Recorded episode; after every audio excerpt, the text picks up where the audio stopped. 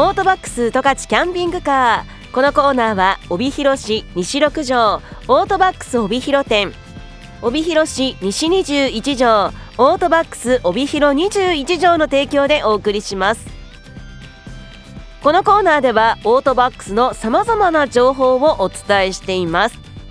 今週は11月最後の金曜日ということで毎月最終週は江端秀美からの情報ということなんですけれどもまあいよいよ雪も降りまして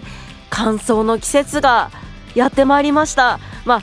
まあ、現状私もこういう声になっておりましてやはりね喉鼻こういったところの不調やっぱり乾燥大敵ですからね。今日はウェザーニュースが11月25日にアップした乾燥の季節到来喉の痛みを改善する食べ物はについてご紹介をしていこうと思います。えー、空気が乾燥するこの季節朝起きたら喉が痛いとか空咳が出るといった症状ありませんか？喉が乾燥した状態が続くとウイルスや細菌が付着して風邪など感染症の原因になります。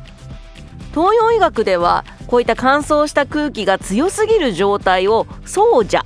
というそうなんですね。えー、乾燥が進むこの秋冬というのは呼吸器などの潤いを守ることを気をつけて過ごすといいということです。空気が乾燥してくるとまあ、お肌のね皮膚ですとか粘膜の潤いがなくなって、まあ、喉がじりじり痛くなったりこうこうね咳が出たりします。その時におすすめな食べ物や飲み物があるということでまずは梨です。まあ確かに和梨水分量めちゃめちゃあるような気がしますよね。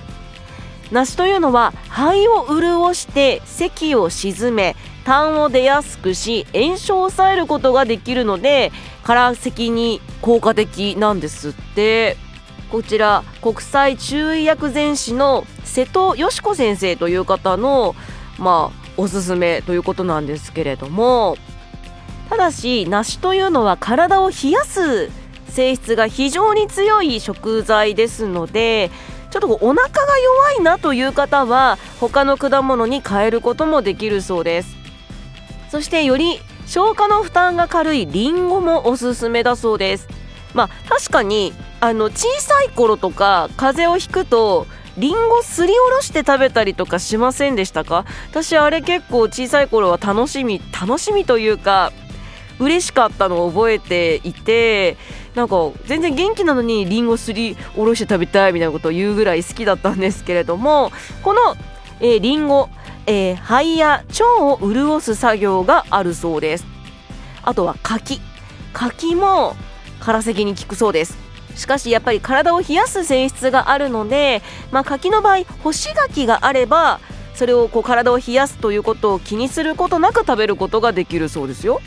まあ、こういったフルーツで潤いをね取るというのもいいですしあと喉の風邪には蜂蜜がいいと言われています。私も一時蜂蜜を取っていた時期はあるんですけれどもこの瀬戸先生というね先生によりますとそのまま舐めても飴などを活用するのも OK 潤す作用が強く咳を止めてくれます。えさらに解毒作用があり疲労にもいいので風邪の時に取りたい食材の一つがこの蜂蜜。蜂蜜というところでいきますと私はあのー、一時期そばの蜂蜜を取っていたことがありましてこのそばの蜂蜜というのがすごくて何がすごいってまずはあの栄養素の高さっていうところでしょうか。一般的な蜂蜜ってちょっと鮮やかなこう黄色というか琥珀色というかそういうイメージがあると思うんですけどそばの蜂蜜ってだいぶ色が濃いんですよ。濃い茶色というかもう黒に近いような色なんですけれどもこれなんで黒いかというと鉄分が豊富だからと言われているんですね。一般的な蜂蜜よりもそばの蜂蜜というのは鉄分が豊富でして一般的な蜂蜜の5倍の鉄分が含まれているので色が黒いと言われていましてなので乾燥だけではなく貧血気味な方にもおすすめなんだそうです。でさらには蜂蜜ってねそもそも体にいいとかって言うじゃないですか。そんな蜂蜜の中でもそばの蜂蜜ってミネラルとかビタミンが豊富で数多くある蜂蜜の中で栄養価が高いと言われています。えさらにですねスプーン1杯のそば蜂蜜が市販の咳止めよりも喉に効能があるというアメリカの研究も発表されているということでこの季節の乾燥とか喉の痛みとかだけではなくストレスというところあとは健康食品の一つというところでもそば、まあ、蜂蜜をサプリメント代わりに毎日習慣で食べてる方もいらっしゃるんだそうです。ただねすごいなって思ったのはこういった栄養価の高さもそうなんですけど私にとってはですねまあそばはちみつまあ一瓶食べましたよ。飲んだりあのお茶に溶かしたりとかして飲んだんですけどなんせちょっとね癖が強いんですよ。この癖は結構好みが分かれるなというような独特の匂いがあるかな。黒糖をもっと癖強くしたような感じというかなんというか、まあ、直接食べるとそのままダイレクトに匂いがガンとくるので、まあ、それこそお料理の隠し味にしたりですとかすると癖というところでもあまり気にならないのかなと思います。ただ一つ注意しなくてはいけないのがアレルギーですね。あのそばアレルギーの方はあのこのそばの蜂蜜は取らないでくださいと言われています。そばのアレルギーが出てしまうということですのでそこだけは気をつけていただきたいなと思います。癖は強いけれどもその分栄養価が高いということでそば蜂蜜やはりまあそばだけではなく蜂蜜自体がそもそもやっぱり栄養価も高いですし潤す作用がすごく高いので、まあ、これからの季節そのままティースプーン1杯パクッとこう寝る前に。というのもいいですし何か温かい紅茶に蜂蜜を溶かして飲むというのも体も温まっていいのではないでしょうか。逆にですよ。喉の痛みとか咳に避けたいもの取らない方がいいものもあるそうで風邪かなって思うと体温めなきゃっていうことであの香辛料を使ったものを取る方っていません？私もちょっとね刺激というかあったかい辛いものの方が体温まるかなと思って食べることもあるんですけど実はこれ喉にとっては逆効果でして乾燥とか炎症を悪化させてしまうんですって。なので、まあ、カレーとかキムチ鍋生姜入りの飲料などは、まあ、避けた方がいいかなと言われてます。まあ、一方で体を冷やしてはいけないので例えば寝具を見直したりとか外出時は寒くならないように暖かい格好をしたりというところで気をつけてくださいということなんですね、まあ、今回はあの寒さとかではなくて潤いというところに特化した情報ではあるんですけれどもあ意外とやってたなというものもあればあそうなんだって気づくものもたくさんありましてこれからどんどんどんどん乾燥の季節に入っていきますのでやっぱね健康第一ですからあのフルーツですとか蜂蜜ですとか取りながらぜひ皆さん体調崩さないようにしていただきたいなと思います。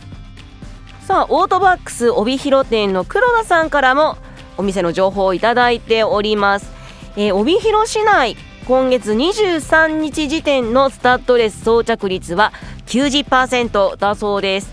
まあ今週もね雪降りましたしもういよいよという感じがしておりますよね。心の準備も含めて皆さんできていますでしょうか。徐々にねしていかなければ意外とねあっという間に真っ白になったりしますから気をつけていきましょう。さらにですね今週はスノーブレードあの冬用のワイパーですとかスノーブラシを購入されるお客様が増えたということです、まあ、あとは備えるというところでいきますとえー、寒くなってくるとバッテリーの販売が伸びたりですとかあとは万が一の時のためにバッテリーのブースターケーブルを買うお客様もいらっしゃったそうですまあブースターケーブルがあれば、まあ、自分とかあとはその周りの人の車がバッテリーが上がっちゃったっていう時にレスキューすることができますので一つ持っておくと、まあ、安心感はあるかもしれないですよね。まあ、その他にも冬用のカー用品などなどオートバックス帯広店帯広21条にはたくさんありますのでぜひチェックをしていただきたいなと思いますオートバックス十勝キャンピングカーこのコーナーではこれからもオートバックスのおすすめ情報やメンテナンス情報私江端秀美が取材したお車アウトドアグルメ情報などについてご紹介していきます。来週も楽しみにしていてください。もちろんキャンピングカーのレンタルを考えている方もオートバックスへご予約お申し込みは北海道十勝レンタカーホワイトバーチのホームページをご覧ください。キャンピングカーレンタルホワイトバーチで検索をしてください。その他お問い合わせはオートバックス帯広店。電話0155-23-5500 23の5500オートバックス帯広21条。電話0155-35-0077 35の0077番までどうぞ。オートバックス十勝キャンピングカー。このコーナーは帯広市西6条オートバックス帯広店帯広市西21条オートバックス帯広21条の提供でお送りしました。